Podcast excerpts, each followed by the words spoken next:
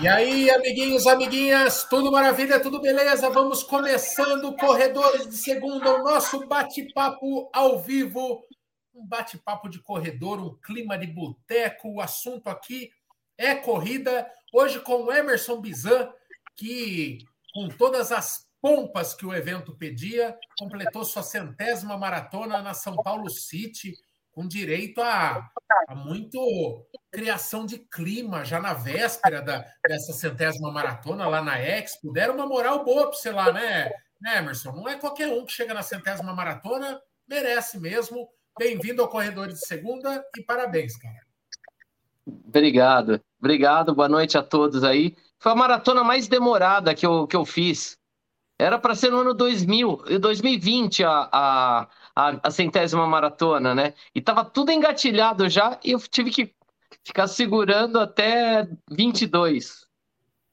É, foi. Para quem estava nessa de completar marcas, a pandemia foi um desastre, né? Tava vendo também nesse final de semana o Nilson Lima completou a tri... é, bom, não sei como é que fala isso, tricentésima, deve ser isso.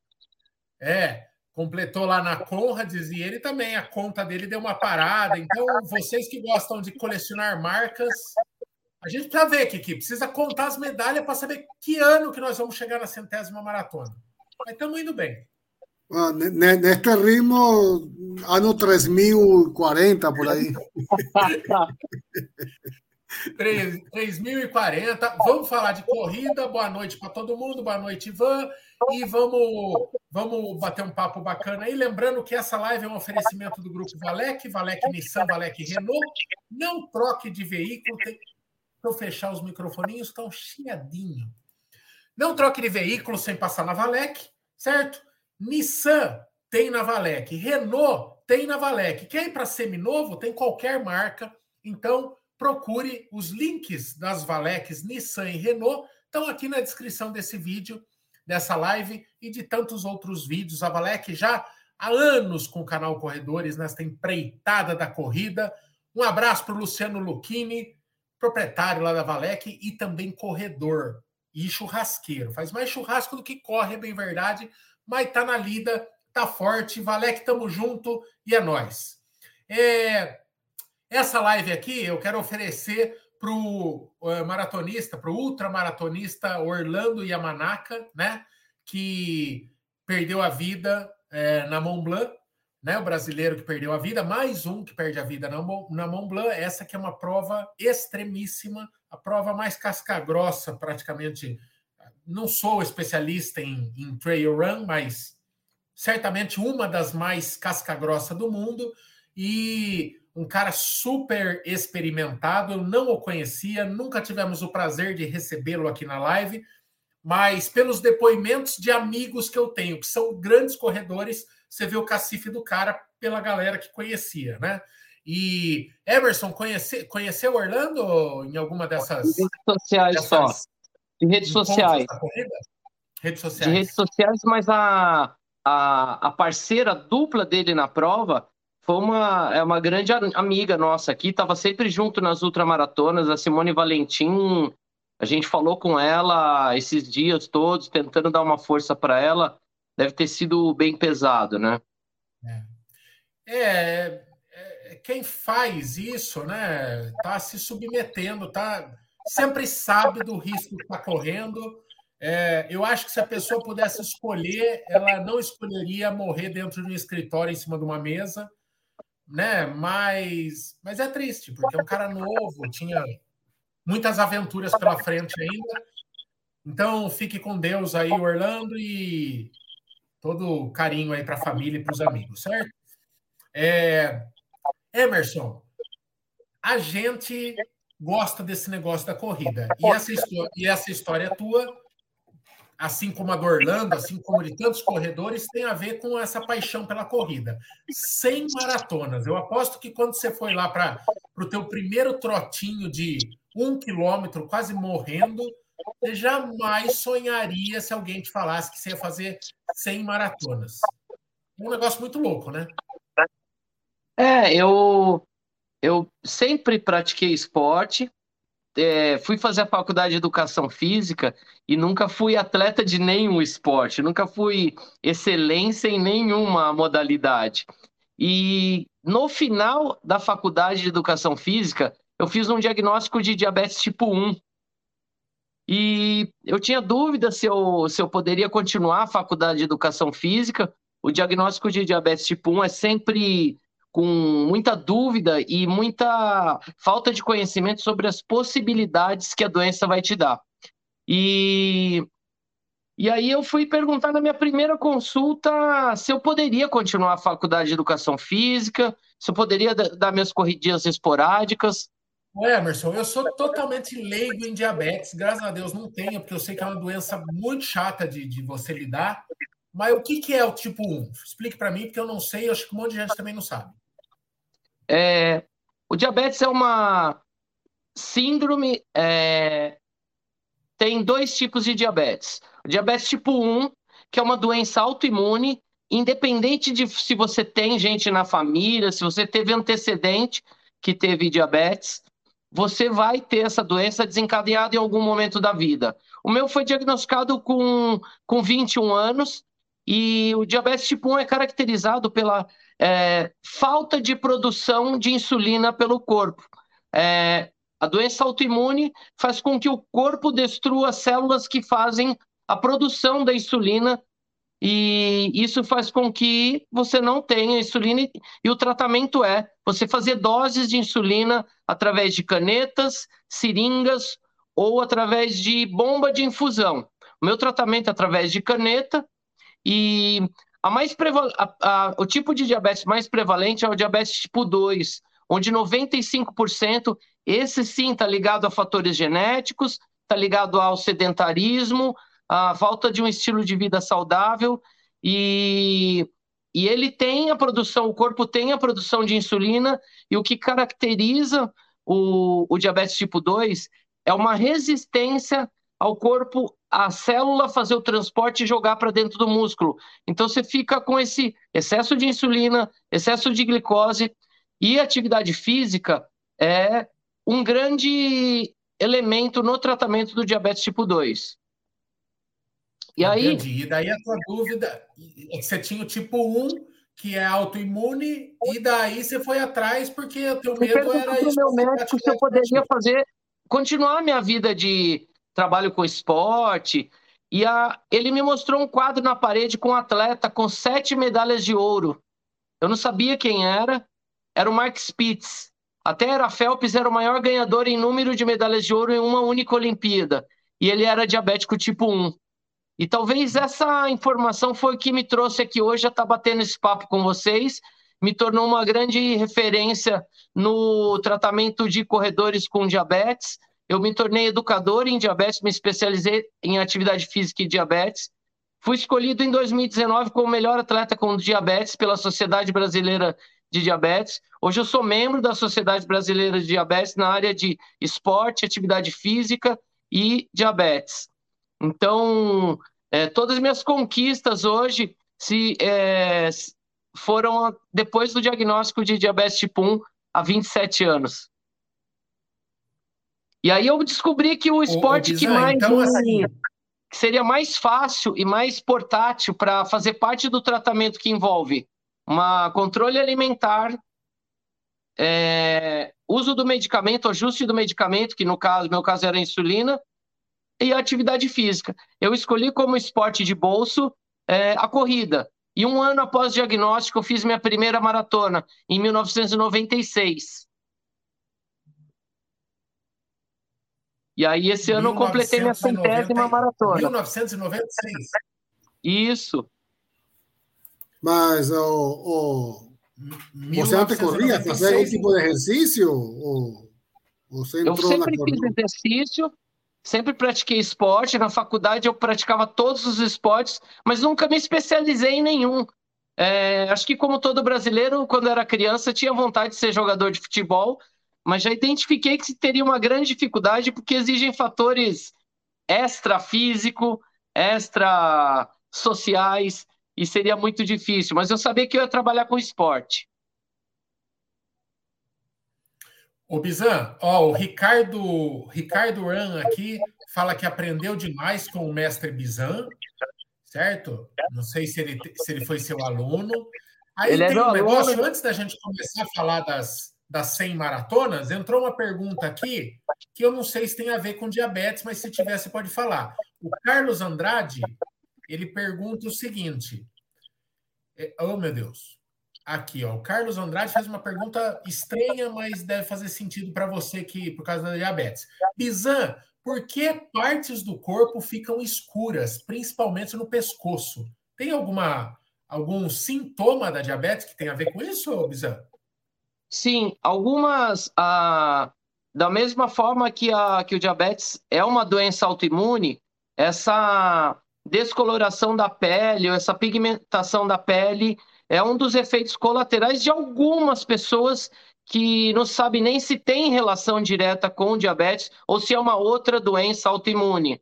Mas é, só algumas pessoas apresentam, normalmente na, nas articulações, próximo das articulações. Muito bem. Van, manda uma pergunta aí que eu vou pensar da galera aqui. Vamos lá. Boa noite, gente.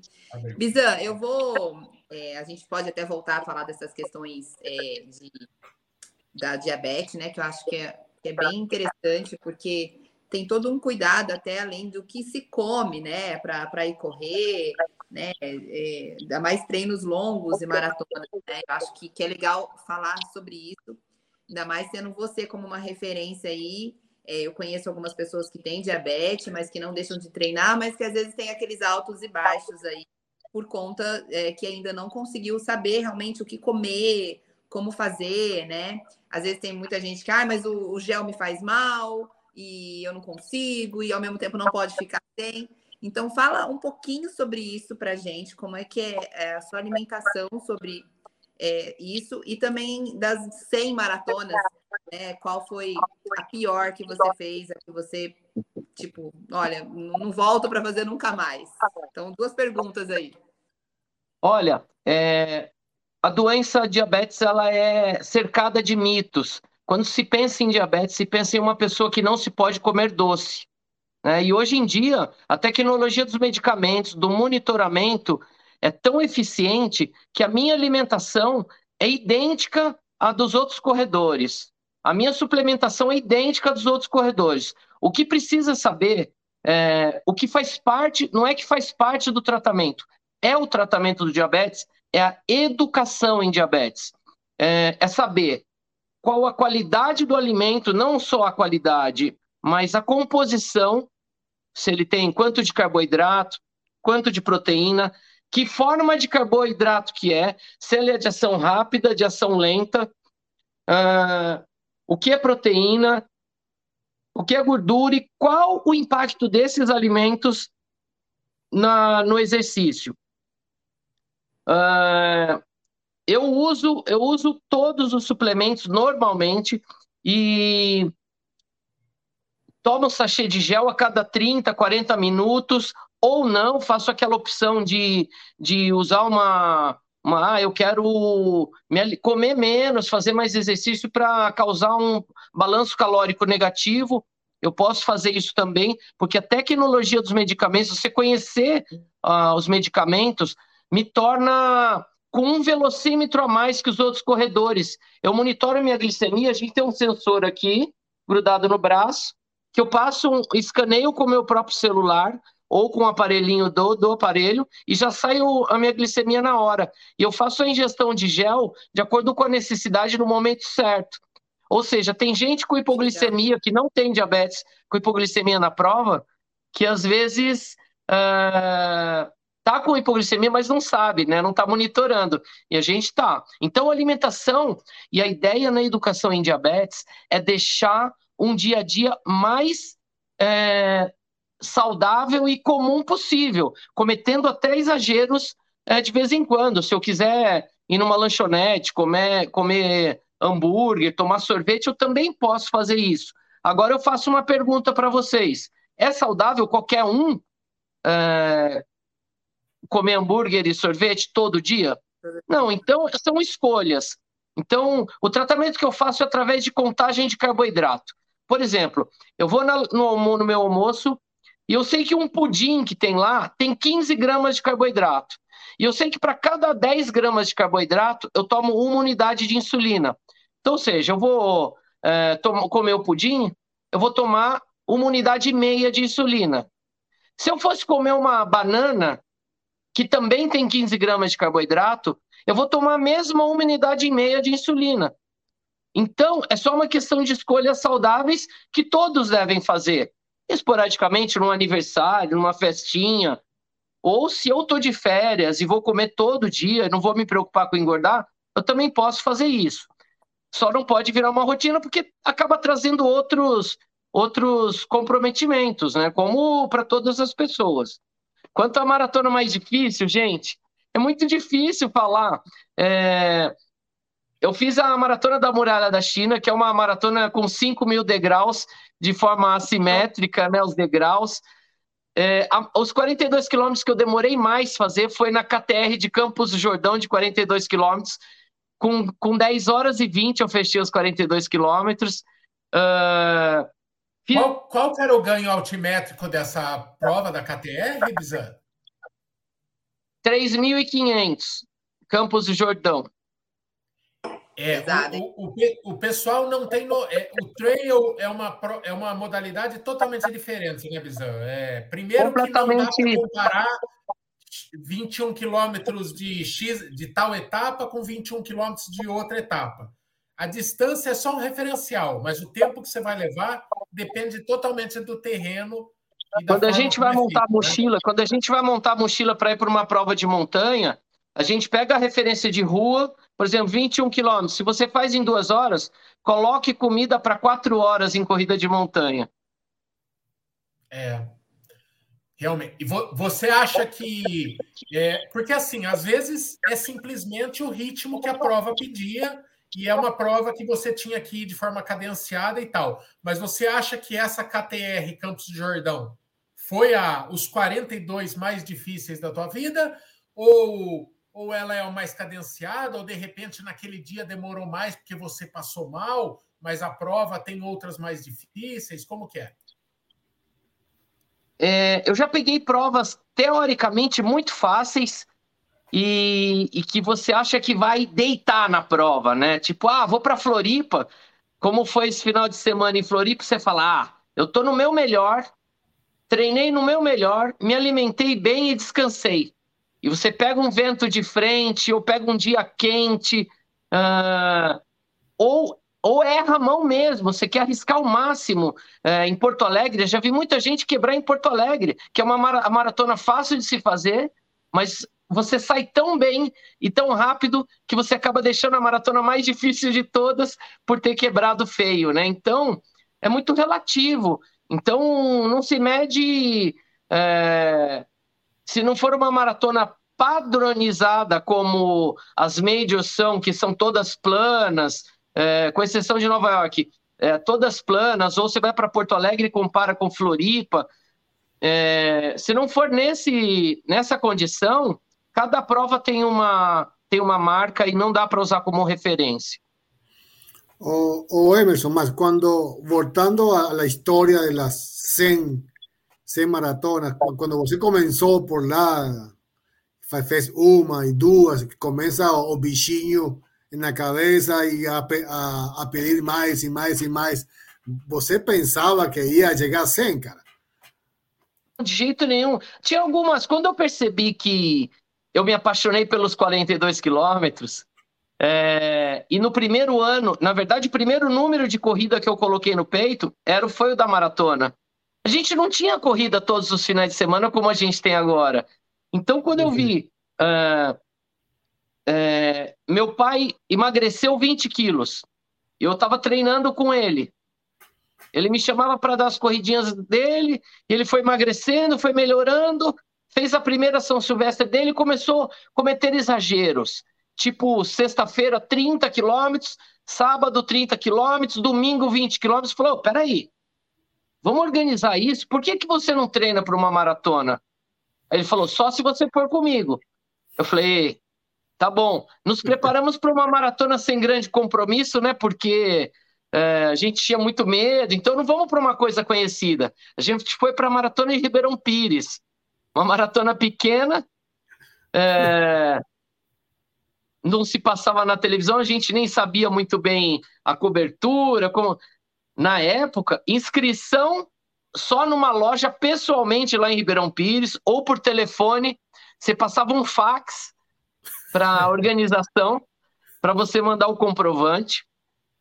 A, a cronometragem era feita através de tickets que você arrancava do número de peito, ia colocando num espeto quando você chegava. E aí ia colocando os números no espeto, a hora que terminava, eles viravam o espeto de ponta cabeça e iam apurando quem eram os primeiros. Que, que, ah. eu, eu, eu, participei de uma prova dessa, mas eu sou corredor recente, de sete anos para cá. Mas eu participei de uma prova dessa que foi um. Como é que chama? Uma, uma homenagem à corrida do espeto, né? E daí foi exatamente assim: a gente chegava, espetava o número, aí eles viravam o espeto e descobria a ordem da galera, como a galera chegou. Lá no retorno, você arrancava um outro ticket do, do número, jogava numa caixa que você mal sabia onde ia parar esse número, para você não cortar caminho, né? Se ia ser conferido ou não. E a resultado, ela ia sair na próxima revista, se você fosse, se você fizesse a maratona até o dia 15. Se a revista não, se não fosse até o dia 15, ela sairia dois meses depois do resultado. Era igual eleição no tempo da urna. Sim. Uau! Não tinha sachê de gel. A gente levava carboidrato. Eu estava comentando ontem com o pessoal que foi para a fila lá. A gente teve um bate-papo com um grupo de diabetes lá. Eu estava contando para eles que hoje a gente tem sachê de gel, GPS. É... Primeiro sachê de gel que deu na Maratona de São Paulo em 97 o meu amigo lá de Mogi das Cruzes não sabia é, para que servia. Ali no quilômetro 21 recebeu um sachê compridinho chamado Squeeze. Ele não sabia, ele abriu e passou na perna que estava dolorida. Então você imagina a, a, meleca que virou a, a perna dele ali. O Toninho da Serralheria, até hoje a gente tira onda com ele, que não sabia o que fazer com o sachê de gel. Então, é, Hoje, quando você está no quilômetro 10 da prova e já chegou no seu celular o tempo do quilômetro 5, é inimaginável, né? Era inimaginável naquela época. Mas, o Emerson. Quais, quais que são, o Emerson, só, eu, eu tô, quando a gente está perguntando, qualquer um de nós está perguntando, eu estou fechando o seu microfone, porque como deu problema no seu fone, tá dando um eco. Então, eu fecho, daí eu abro de novo, é igual ao talk só dá para falar um por vez. Então, se você tentar interromper uma pergunta, tua voz não vai sair por causa disso, tá? Mas dessas, é, essa, desses tempos de provas bem raiz, para todas as nutelices que existem hoje em dia, quais você acha extremamente frescura, Emerson? Você fala, meu, que frescura que o pessoal é com isso hoje e quais as nutelices que você aderiu e que você não abre mão? Você fala, não, tem coisas que a tecnologia veio para aprimorar e não tem jeito. Ah, eu acho que o GPS é uma coisa que foi uma inovação que até para prescrição de treinamento foi fenomenal. Não dá para abrir mão da tecnologia. Uh, apuração da, do resultado é uma coisa sensacional. As fotos, sabe como que chegava as fotos? Eles tiravam uma foto e ele pegava, imprimia uma fotinha com um pinguinho de tinta no meio para você não escanear, mandava numa carta resposta para sua casa e aí você escolhia qual tamanho é, e mandava o cheque na carta resposta. Depois de dois meses ia chegar a foto com, com a, a, a, a, carta com sua foto, tudo. Então, é, são coisas que não dá para abrir mão. É muito legal você chegar e já. As redes sociais vieram para ajudar. É, é, muito triste ainda é, a gente perder a história nossa de participação em corridas. Quando você busca o seu resultado de maratona, não estou falando da maratona do, do interior do Brasil, estou falando das grandes maratonas, que se você busca o resultado de dois anos atrás, você já não tem mais no site. Não existe mais sua história. Uh, um exemplo da maratona de Nova York, de Chicago. A minha primeira Nova York eu fiz em 2003. Se eu entrar hoje no site da maratona e buscar 2003, eu tenho minha passagem a cada 5 quilômetros, minha colocação no, no geral na categoria, desde 2003 para cá. Então, essa é uma coisa que ainda é precária aqui, e ao mesmo tempo que as redes sociais vieram para ajudar, e você escreve sua história ali nas redes sociais com seu tempo, você põe o Strava, você põe a foto do percurso. É, as pessoas se apegaram de uma forma tão preocupante com as redes sociais e com o que vai mostrar para os outros. Porque quando a pessoa não consegue bater a meta, ela já fica preocupada no meio da prova: o que, que eu vou falar agora? O que, que eu vou falar na hora que eu chegar e eu não vou vou estar tá quebrado, não vou bater minha meta. Então, uma coisa que pirou a cabeça das pessoas e, e quem sabe usar muito bem isso, escreve sua história de uma forma muito tranquila, de uma forma muito legal. Acho que você é um dos grandes exemplos do quanto a rede social pode ajudar, mas você também tem exemplos de como as redes sociais, você deve conhecer bastante gente que uh, se preocupa muito mais, às vezes, com o que os outros vão pensar do que com sua própria prova, né? Então, acho que essa é a Nutelice mais preocupante, assim, hoje em dia, né? Da, qual, qual é a tua relação com qual que é a tua relação com o Strava, Emerson? Teu Strava é aberto, você, deixa sim, lá para quem quiser acompanhar, você não tem problema? Nenhum, nenhum. É, eu, eu corro com os meus alunos. Então eu tenho 6 quilômetros a 10 minutos por quilômetro, às vezes, e não me incomodo nem um pouco com isso. A minha maratona, minha primeira maratona na Disney, eu corri com uma aluna e fiz em 6 horas e 20. E não tenho nenhuma, nenhuma vergonha, nenhuma preocupação em postar que eu fiz em 6 horas e 20. Uh, e também não acho que vai, vai sujar o meu currículo por ter feito uma maratona com a minha aluna ela teve uma grande conquista, veio do sedentarismo para uma vida ativa, realizou um sonho da vida dela. Isso é só a história de cada um é que é que sabe o quanto que cada um lutou para fazer seu, seu, seu, sua prova ali, né? O, o Emerson, e quantas maratonas você corre por ano? Assim, assim, aumentar muito. O que veio aumentar muito é, o número de maratonas na, nessa minha história foi quando eu comecei a participar de ultramaratona. E aquele conceito que a gente tinha de no máximo duas ou três maratonas por ano Sim. e um processo de recuperação preocupante, é, quando você põe numa planilha de ultramaratona, é quase que trivial uma vez por semana você rodar os 42 quilômetros, 40, 45, e nem sempre é uma maratona, né? É, é, é a sua planilha da semana. Então, uhum. teve um ano que eu fiz 12 maratonas em 2018. E teve ano que eu fiz uma maratona. Então, é, é variável, mas quando a maratona passou a fazer parte do treinamento para as ultras, que eu chego quase ao mesmo número de maratonas de ultramaratonas. Então, é, isso faz com que o volume de treino, além das provas, também aumente muito, né? Sim, claro. Ué. Mas oh, oh, eh, oh, você está, você fica estressado, entre aspas, um bom estresse, não? De ir atrás, de, de, de, de, treinar, porque las ultras son ultras, ¿no? Maratona es, es complicado. Un ultra es o dobro o esfuerzo y o desgaste es mucho mayor, ¿no? Que una, una simple, entre aspas, maratona. Manté você fica preocupado treinando, treinando para, para chegar bem, bem a uma ultra, não?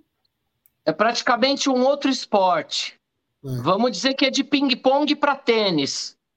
É, muitas vezes é muito mais difícil você ir para Porto Alegre e lá buscar é, um índice, buscar um recorde pessoal, do que concluir uma prova de 200 quilômetros que, que eu já tenho feito isso com, com, com alguma regularidade.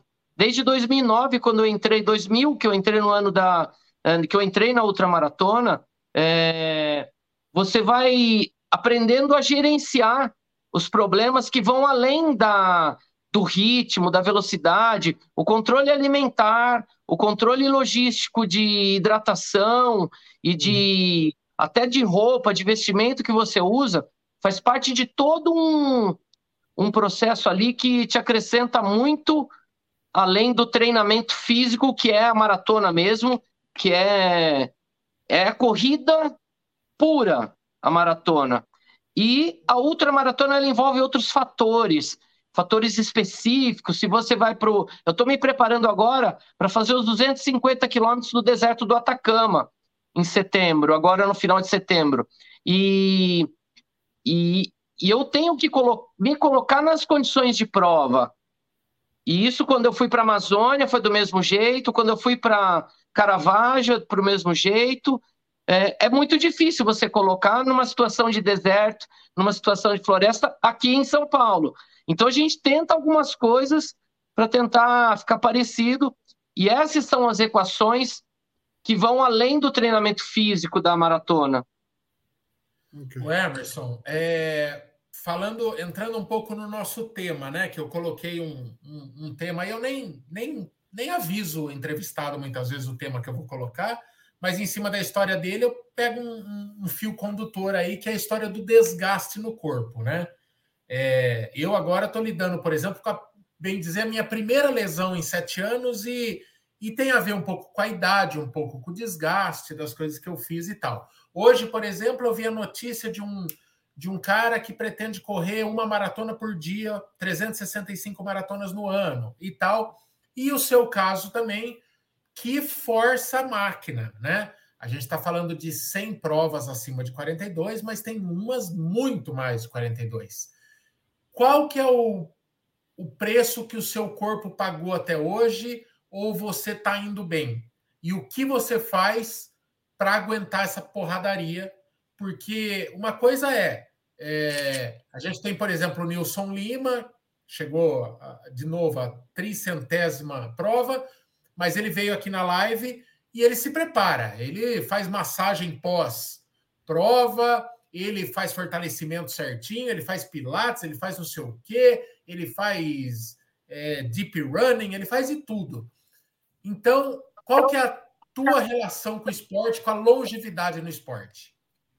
É, quando eu e meu pai começamos a entrar no mundo da maratona, a gente prometeu para a gente mesmo que só continuaria se isso estivesse nos fazendo bem se isso uhum. fosse benéfico para a gente. Hoje faz parte do meu tratamento do diabetes eu me preparar para a corrida é, de três a quatro vezes por semana.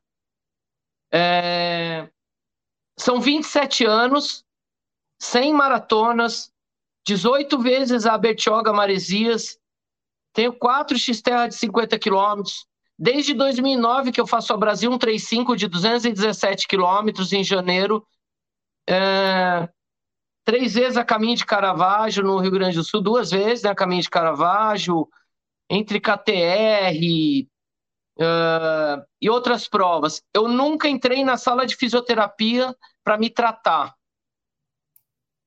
Nunca. É, você não vai me ver no pódio, tá? A gente sabe que a corrida competitiva, ou qualquer esporte competitivo, nos coloca numa condição muito mais uh, próximo ao limite.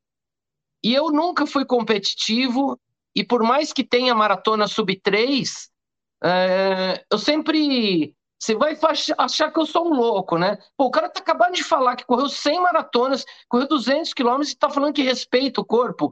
Mas o, exatamente isso. Se eu precisar andar numa maratona, eu ando na maratona. É, mas é, o que eu é, dedico essa história minha na maratona sem ter nenhuma lesão é o, a minha formação física de base. Quando eu era criança, acho que todos nós daqui, é, não sei qual a idade da Van, essa é, indelicadeza, né? Vamos falar, mas é, na nossa época, a gente corria descalço, brincava descalço, subia em cima da casa, pulava muro, é, jogava futebol descalço, jogava é, futebol na subida e brincava de, de queimada, arremessar. Então, as qualidades físicas básicas foram desenvolvidas naturalmente. E minhas filhas não têm isso hoje. Isso faz com que esse, essa rede de, de corredores que vem nascendo com a busca da, de qualidade de vida, busca de saúde, muitas vezes não tem uma base que eu tive. E eu dedico essa, essa sucesso na preparação a uma infância bem brincada. Mas hoje eu faço minha musculação, é, faço treinamento funcional, é, tenho um controle alimentar não só pelo diabetes, mas também para ter uma energia, uma gasolina aditivada e um, uma recuperação acelerada. Eu sempre dormi muito bem. Nunca fui de sair embalada, beber. É... Então, acho que o meu estilo de vida me favoreceu a não ter tido nenhuma lesão hoje, é, até hoje, de, de ficar parado uma semana sequer por lesão. Que bom, bom. que legal. É isso, isso, é. isso mostra que as nossas crianças, né, elas vão sofrer bem mais, assim, obviamente, do que a gente, né, com certeza. Até por falta disso, né? Ninguém mais sai para ficar brincando na rua de amarelinho, de amarelinha, de jogar peteca, seja lá o que for, né? Hoje a criança está dentro do, da, do quarto, no computador, a educação física na escola, sei lá, os próprios pais acabam arrumando atestado para os filhos não fazerem educação física. Então, assim, é, é uma pena, né? É muito triste, porque se a gente já hoje, a gente já sofre tendo um corpo fraco, né? Querendo ou não, e, e, e eu, eu tenho 40 e vou fazer 43 anos, é, imagine as crianças, né, que, que vão, vão vir aí, como é que, que, ser, que eles serão.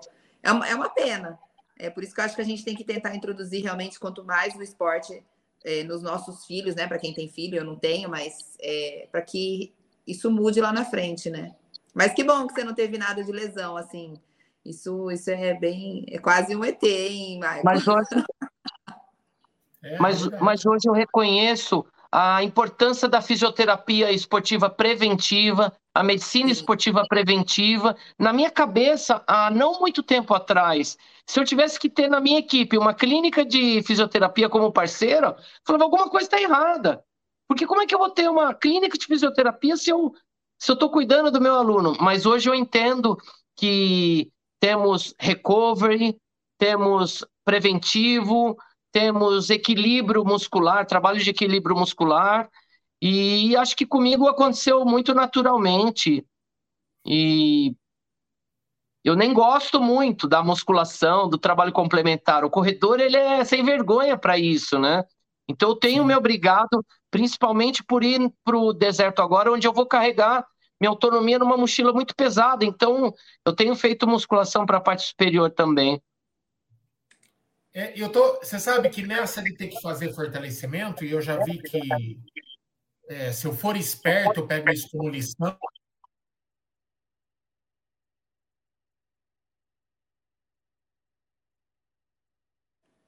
Michael, seu microfone está desligado. Eu tenho que fechar do Emerson quando eu estou falando, não o meu. Senão fica difícil.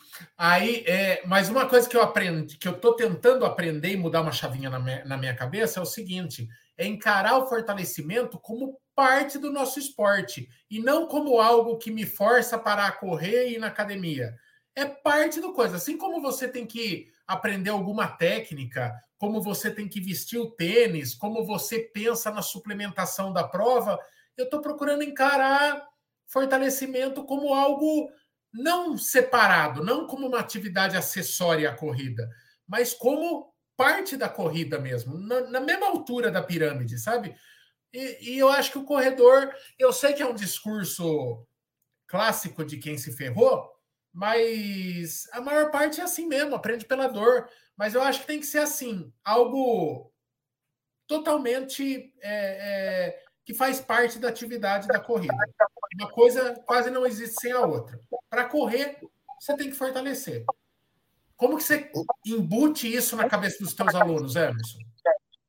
A gente tem um, um período tradicional lá na, na equipe, que é aquele começo de ano, que é o período básico preparatório, ou vulgarmente chamado de trabalho de base, onde a gente enfatiza o trabalho de fortalecimento. Até no próprio dia do treino de corrida lá, a gente fala, ó, hoje é hoje é circuito, hoje vocês vão intercalar estímulos de velocidade com abdominais, com flexões de braço, com agachamento. Esses, essas seis, dez semanas vai resolver? Não vai resolver, mas você começa a, a colocar importância e, e fazer uma moeda de troca ali. Se vocês se comportarem aqui, vocês vão atingir os seus objetivos sem ter, sem ter lesão. Lógico que as lesões são multifatoriais, mas é, uma, uma casa, quando vai começar a ser construída, ela é construída pela base e pelo alicerce. Então é isso que a gente tenta fazer nesses dois períodos do ano. No primeiro ciclo, que é janeiro, fevereiro, e depois a gente tem uma, um período in, intermediário ali, depois da primeira temporada dele, em julho, para fazer esse reforço muito sutil para mais estimular ele a fazer, a dar continuidade depois que você encerra esse trabalho, do que realmente a eficiência que vai ser essas seis a 12 semanas ali, depende da, do tempo disponível que você tem de preparação. Não, e a, a gente sente, sente a diferença, a importância dos, do fortalecimento é na corrida e depois da corrida, no dia seguinte. Você sente que valeu a pena valeu muito a pena eh, continuar com essa rotina, eh, ter incluído ¿no? o fortalecimento como parte da rotina, assim como fala, ah, dormir e descansar eh, faz parte de, del treino. É a mesma história, não? É, é, é, dormir, descansar, comida e fortalecimento, não? Va todo, todo gira alrededor de, de, de uma boa prática para a corrida. Não? É, mas não é tão sacrificante assim, não. É, você tem que tentar colocar na sua rotina de uma forma prática. A hora que eu chegar em casa, antes de tomar banho. Ou vou fazer a primeira coisa que eu vou chegar na academia antes de correr na esteira. Vou fazer 20 minutos ali de abdômen, braço, no outro dia abdômen, perna, é, vou fazer um dia só de elástico, só funcional. Em 20 minutos você consegue complementar o trabalho da corrida sem prejudicar, sem gastar tempo, e você vai ganhar lá na frente. Sim.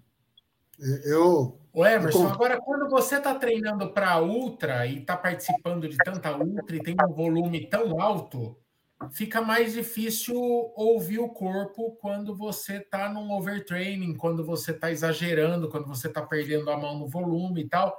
Como é que como é que você ouve o corpo, você, Emerson, né, para não extrapolar, porque você pode ter uma genética boa, você pode ter um histórico de atleta aí que te ajuda a prevenir lesões, a fugir das lesões, mas certamente você também tem uma você sabe ouvir os sinais, porque são muitos anos para não ter um histórico de ir para físio por necessidade, né? É, então, como que você, o que que você fica atento ao corpo e o que que você ensina os teus alunos? Porque o complicado de ter um treinador que faz o que você faz é achar que eu posso fazer igual. E de certa forma até pode. As pessoas podem evoluir e tal, mas como evitar que uma pessoa queime largada, queime etapa e corra mais do que deve e acabe no centro médico? A primeira questão que é importantíssima é você ouvir o próprio corpo. E eu coloco na conta, no planejamento dos meus alunos e na meta que eles querem atingir, como é o dia a dia dele. Se é uma pessoa que tem reunião das 8 da manhã até às 18 horas. Ele sai sem ter almoçado sequer direito, come um pão de queijo e vai querer ficar preso no, no tempo de relógio para cada estímulo de tiro. Uh, não vai dar certo. Então, eu acabo flexibilizando e colo eu coloco ali uma, um gap de, de meta para ele, de acordo com como foi a semana dele, de acordo com como foi o dia dele e como foi, como é, multifatores que podem interferir no seu treino. A gente sabe quando ele está matando o treino que é por preguiça, ou quando ele está matando o treino porque é, a menina está no, no ciclo menstrual, é, ele está num período de sabatina e auditoria na empresa, ela está no período que, de viagem é, três vezes por semana, e não, a, quando acorda não sabe nem aonde está, como é que vai treinar com qualidade? Então, essa é uma coisa que eu coloco tanto para mim. Tem dias que eu começo a dar aula às seis da manhã e saio do parque às dez da noite. Então, nesse dia eu tinha treino na planilha. Preciso pagar? Ah, vou sair de lá com peso na consciência porque não treinei? Não vou. Tem que tentar entender e colocar na conta. E aí não adianta você é, colocar um resultado é, irreal, um, uma meta irreal e saber que você quer, que você quer fazer seu índice para Boston, mas você não tem tempo de treinar. Então, não, não são compatíveis. Eu acho que a realidade da sua condição é que você tem que estar muito consciente. E o lance do ouvir o corpo? Quer dizer, como que você ensina o aluno o que, que é uma dor normal de treino e o que, que merece tirar o pé? É, a gente tem parâmetros médicos e científicos para prescrever na pinta o que ele precisa fazer de ritmo. Então, quando você sai de um, de um teste ergoespirométrico e dá os seus limiares e fala o seu longo é até aqui, você não vai fazer, você não vai fazer 5 para 1. Você não tem condições científicas de fazer 5 para 1. É aqui o seu limiar. E acaba dando certo. Eu não tenho aluno que, me, que se machuca. Poucos alunos meus se machucam. Por quê? Porque ele tem referência científica, tem referência médica. E aí, o batimento cardíaco, o dia que ele está mais cansado, ela vai extrapolar, ela vai extrapolar, mesmo quando ele está abaixo do ritmo que ele, que ele deveria estar naquele treino. Então, quando você usa como parâmetro uh, o batimento cardíaco, às vezes ele está em repouso já alterado. Você fala, ó, vamos abrir mão desse treino hoje, porque você está é, tá com fisicamente, mentalmente não está em condições. Então, fica tranquilo, tá na conta. É, é, a, a, plantões médicos, vira à noite, que é no outro dia treinar, não tem como. Então, uh, a avaliação me respalda muito, mas você ouvir o aluno, eu me ouvir, é o grande segredo para evitar as lesões, na, na verdade. E também acho, acho import, importante, Emerson, é o, o fato de você, como como treinador tem uma boa comunicação com o, o aluno, não? Acho que a, a, a gente peca muito, acho que na maioria, que só se fala pela planilha, não? Não, não, não tem esse retorno, feedback constante, não? Como foi, como me senti, foi bom o treino, por que não fez, ou dava para fazer muito melhor, etc., não? Geralmente é uma planilha, uma fria planilha, não? E vai se vira e vê o que acontece. O, né? o, o Kiki, mas muita, muito dessa falha se deve muito mais ao aluno do que ao profissional. Oh, Porque sim, o aluno sim, sim. é fraco de feedback. O Bizan pode falar, mas aluno não dá feedback. Ele não fala como é que foi a percepção dele, ele não preenche. É, treinador que usa aplicativo, o aplicativo fica em branco. Então, o feedback do aluno o aluno ele perde de tirar um proveito do treinamento muito maior por dar um feedback capengo no dia a dia, não é, Bizan? Exatamente. É, hoje a gente tem ferramentas para assim que ele termina o treino e ele baixa no aplicativo dele, já chega para mim o resultado do treino dele.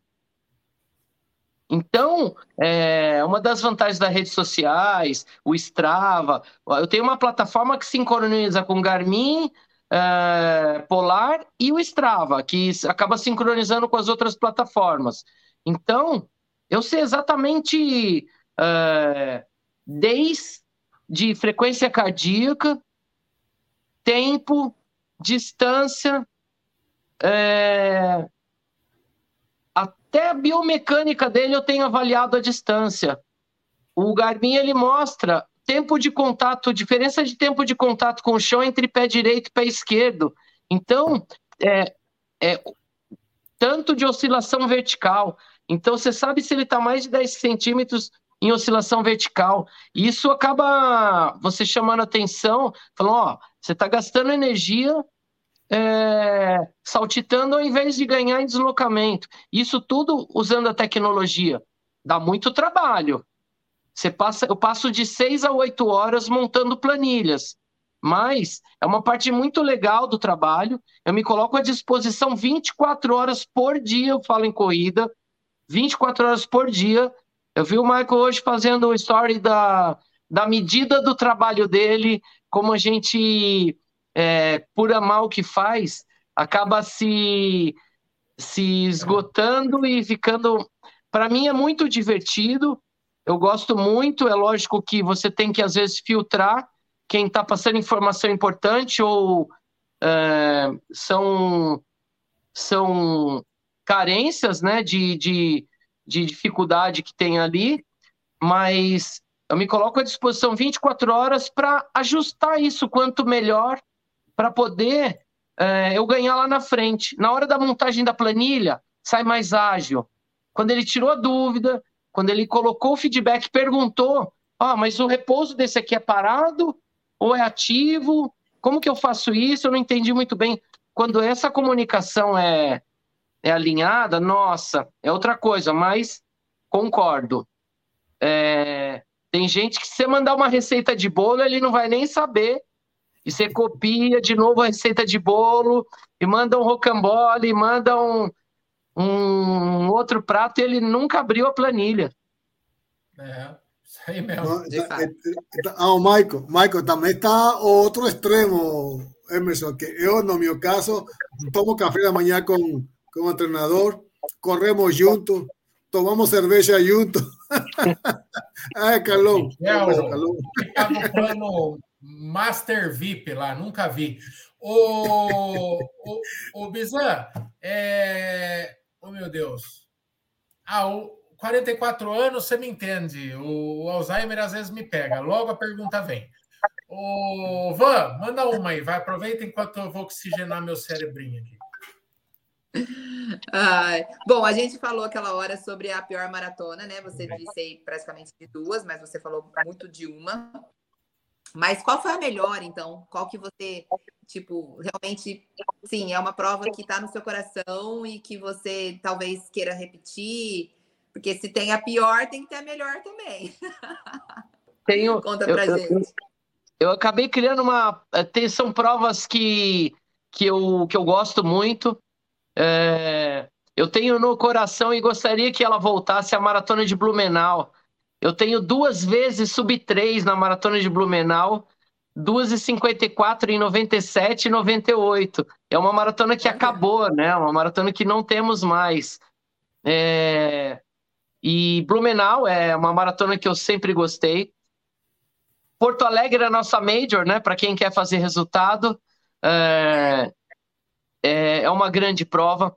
A Maratona do Rio de Janeiro é uma das maratonas mais lindas do mundo, do mundo. É, eu sei que mesmo mudando o percurso agora, o percurso que largava lá no, no na, na, Barra, que largava lá no... no na Barra, né? Na Barra era era era infinitamente mais bonita do que do que ela é agora e eu considerava uma, uma das mais bonitas do planeta. É, Nova York é sempre gigantesco tudo e tudo você multiplica por, por mil, porque você está é correndo com 60 mil pessoas, parece que você está tomando café da manhã na padaria, né? Tudo acontece de forma gigantesca, mas gira e você você curte como se estivesse na sua casa. É... 25% das maratonas que eu fiz foram em casa eu, a minha história na maratona se confunde com a maratona de São Paulo.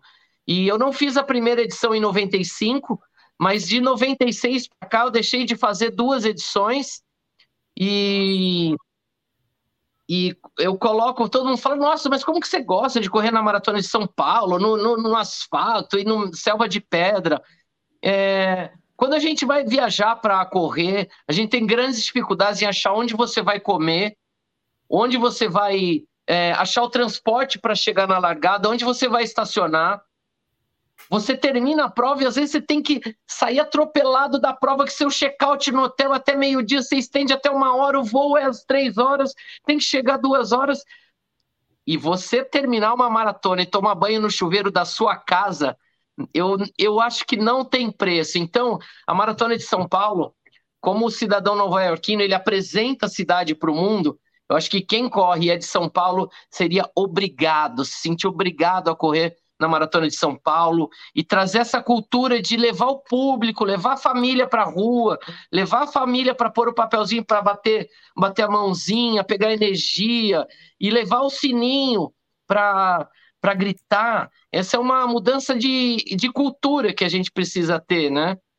Então, são grandes maratonas, é, realizei um grande sonho de, de vida que era que era conhecer a Disney, né? Eu não vou para, não é todo ano que eu vou para Disney, né? Então, é. É, em 2018 eu eu fui completar minha 80 maratona na Disney, levei minhas filhas, levei meu grupo de alunos, completei 20 anos de casado lá na Disney. Então foi uma, um grande evento também.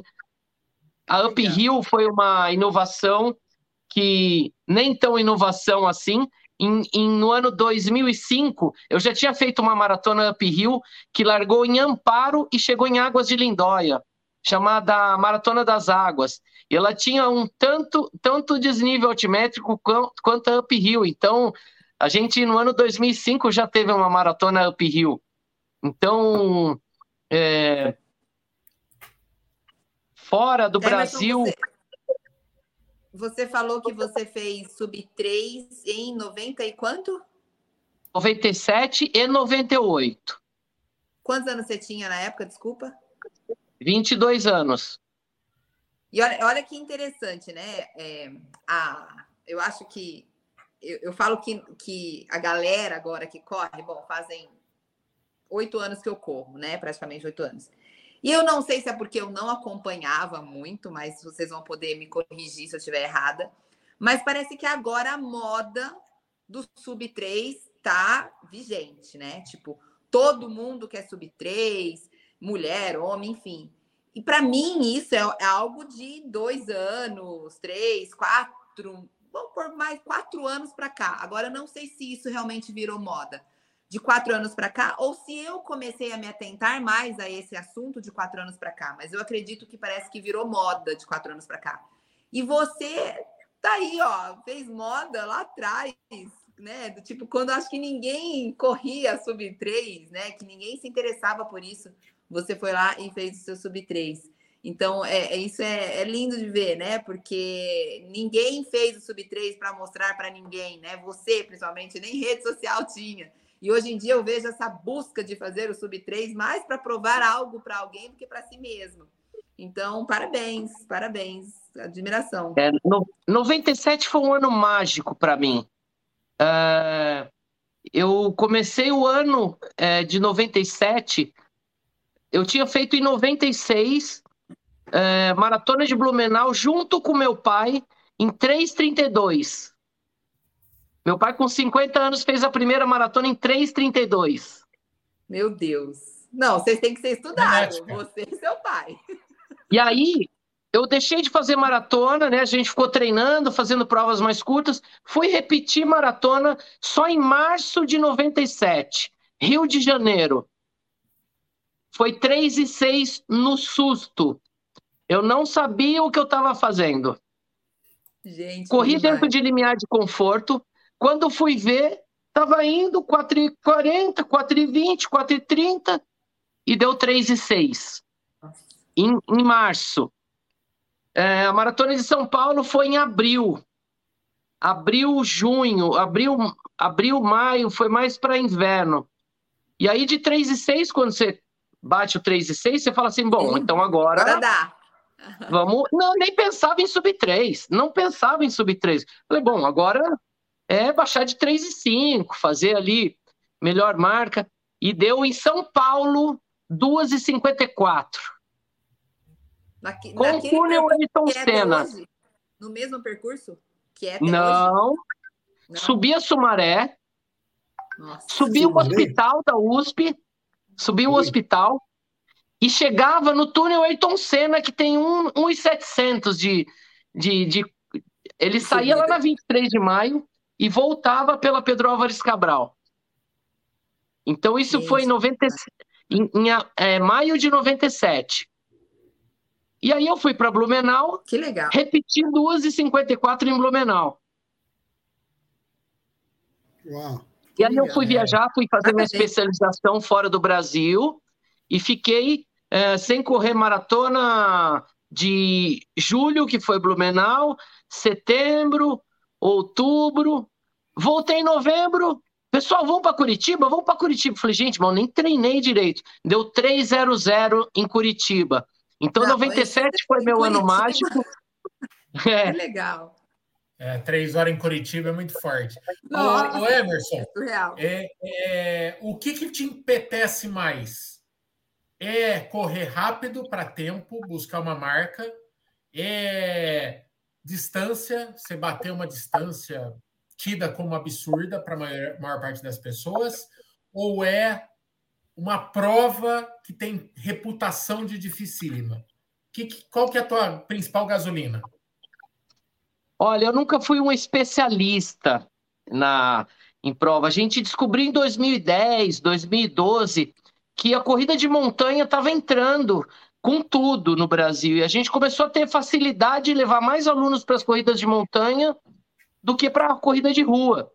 Então, a gente tem um grupo de alunos que adoram e amam ir para a montanha. Então, além das maratonas de rua, que eu sou apaixonado, e e tento fazer tempo, né? Mas hoje em dia não é a mesma coisa, é mais difícil, são muitas responsabilidades. É, é muito mais fácil para mim correr ultramaratona. Eu acho que o desgaste para treinar para ultramaratona, a meu ver, é, é menor do que você cravar no relógio. Você precisa estar tá bem alimentado, você precisa estar tá bem descansado para você cumprir meta de relógio. É, as ultras, acabei é, no ano 2000 usando como hobby.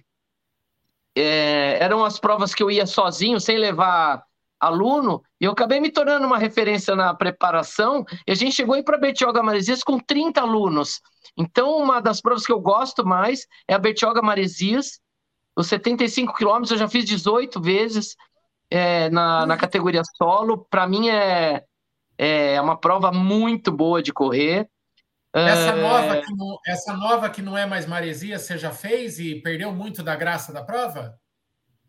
Olha, para quem faz ultramaratona rodando em pista de 400 metros por 48 horas, você fazer um bate-volta na, em uma praia não é sacrifício nenhum, né? Mas, por mais que o pessoal reclame, eu acho que ainda é uma prova muito especial. É uma prova muito. Eu fiz uma vez essa nova, essa versão nova sem a Serra de Maresias. É lógico, era um grande desafio a Serra e era a cereja do bolo ali da, da prova, né? Mas eu acho que não tem como perder a graça a prova, ela ainda é uma grande prova. O Célio está lançando aí a Double Marathon, que vai ser de Peruíbe a Praia Grande. É, o cara que idealizou a Betioga Maresias está levando para o litoral sul agora uma prova de 84 quilômetros é, no mesmos moldes, com as mesmas novidades, em formato de revezamento, e vai ser também uma mania ali do, do ultramaratonista fazer essa prova aí. Legal. Ô, ô Bizan, estamos indo para os finalmente aqui. Já passamos um pouquinho, aqui o papo é bom. O Bizan ele fala de absolutamente tudo. Ele só não contou, viu, Kiki?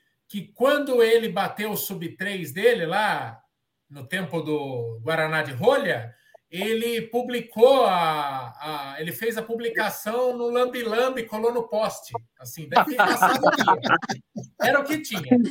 O que tinha. Não, e poucos, poucos ficaram sabendo, né, Emerson? Poucos não. sabendo. tirou a xerox da foto, colocou na escola, colocou na faculdade. No supermercado, na padaria. Supermercado. Eh, eh, eh, imagino, imagino Emerson na, na USP um sábado com 50 assessorias na rua, a gente haya que estar um shopping center, porque tem um monte. Na época dele era ele sozinho e, e mais ninguém na USP correndo. É, mudou bem. O Emerson, fala. Vai sair um livro com esse monte de histórias, esse monte de causos da, envolvendo essas 100 maratonas. Quando que está previsto sair o teu livro? É... Já tem pré-venda? Como que a o história, pessoal... A, a história do livro foi uma grande cobrança, assim, do meu próprio pai que, que fica, pô, você tem que escrever, pô, é muita história. A gente vai para um treino, volta contando mentira. Imagina, então, 100 maratonas, 100 treinos para maratona, é, e ela, ela não está relacionada com ultramaratonas. Vou falar de 100 maratonas, de como foi o enfrentamento da, do diabetes, e como hoje eu carrego essa missão comigo de mostrar que é, com bom controle, estando próximo dos melhores profissionais, usando toda a tecnologia, você pode ter uma vida é, muito além do saudável, e muito intensa, mesmo tendo diabetes tipo 1. E o livro, ele, além dos dramas, as alegrias, nos contos engraçados da preparação para a maratona, tem toda a história da evolução da maratona no Brasil e, histórias incríveis que vocês devem conhecer as histórias e o, o, lançamento vai ser dia 17 de novembro na Martins Fontes. Dia 28 de outubro a gente vai ter um pré-lançamento de forma online, é, mas já está à venda. Se você colocar, é, colocar no Google 100 maratonas, com.br vai sair lá o site, já está vendendo um livro, tem uma pré-venda. Os 100 primeiros que comprarem o livro é, vai ganhar uma camiseta, essa camiseta comemorativa das 100 maratonas. E, e ainda tem disponível, tá? São as últimas, é, são os últimos livros com camiseta que tem lá, hein? E, ah, e aí eu vou fazer o um lançamento dia 17 de novembro, próximo ao Dia Mundial do Diabetes. E, e é isso. Show que legal, que legal. E, bom, se você quiser é, seguir mais também, acompanhar de perto, saber quando vai ter o lançamento e tal, segue o Emerson Bizan lá no Instagram, é um conteúdo bem legal. E e é isso, né? Porque agora ele tem rede social, agora ele não precisa mais ficar colando coisa em posta. Lemelene, é, fax. É, ele, ele, ele chegou, né? É igual o livro do Harry também, que eu estou lendo, que é do, do tempo da corrida de espeto ao algoritmo, né? Também é outro dinossauro da corrida. Então, esse pessoal que pegou tudo isso tem que conviver com a coisa boa da corrida, com os mimizentos de hoje em dia, igual eu e o Kiki e, e assim é, né? Mas no futuro, Kiki, a gente vai falar que a gente era raiz também. Tenho certeza que o Emerson era mó mimizento lá nos anos 80, chega aqui e fica cantando de galo. É assim, Kiki. O, o passado, Kiki, é algo feio que a gente passa uma tinta e deixa bonito. É, esse é o história, entendeu? Lá no futuro nós vamos nós vamos dar uma floreada também, igual o Emerson está fazendo. O, o, o Michael, Michael, eu estou preocupado porque na, na minha idade vai chegar aqui a 20 anos e vou lembrar de você. Não, o Kiki, o, Kiki, o Kiki vai trazer o Sub-4. Kiki, daqui, daqui 20 anos nós vamos estar tá fazendo essa live, nem que você tenha que estar tá do meu lado, eu de cuidador, trocando sua fralda, você vai estar ao vivo. Fique tranquilo. Eu perdi, eu perdi muitas fotos. Perdi muitas fotos e muitas histórias do Orkut, hein? É Second Life. É eu gostava do Orkut, hein? É, o, o, o, o Bizan devia ter umas comunidades esquisitas no, no, no Orkut. É, corro, maratona, sou espírito de porco. Lembra que tinha uns puta nomes estranhos?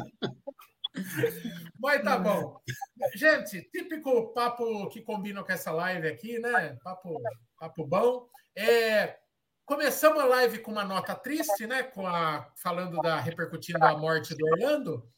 Vamos com uma boa, né? Ontem a gente teve um feito inédito do Laurindo, que fez o primeiro sub-6 de um brasileiro na Conrads, né? Então, olha, é muito difícil. É muito difícil e ele foi lá e não tomou conhecimento, correu fortíssimo. Faz as contas aí, o quanto é de pace correr 90 quilômetros para 6 horas. Dá 3,58 de pace a média. Pensa, eu não tenho nenhum quilômetro, eu acho, a 3,58. Não dá para fazer tiro de mil a 15 por hora, né? com, com uma edição em descida que tem 900 metros de ganho altimétrico. Então, o homem é bom mesmo. Parabéns, Laurindo. E, e é isso aí. Tá bom? Fica assim, então. Segue o Emerson Bizan lá para comprar o livro, para treinar com o Emerson. Todas as informações, chama no direct lá que o Emerson te responde. Fechou? Fica assim. E amanhã, 19 horas, tem a cobertura mais bonita da história desse canal, Maratona do Fim do Mundo, Montandu, no Ushuaia. As imagens estão de chorar. Só ver, 19 horas. Beijo nas crianças, Jesus no coração. Tchau. Beijo.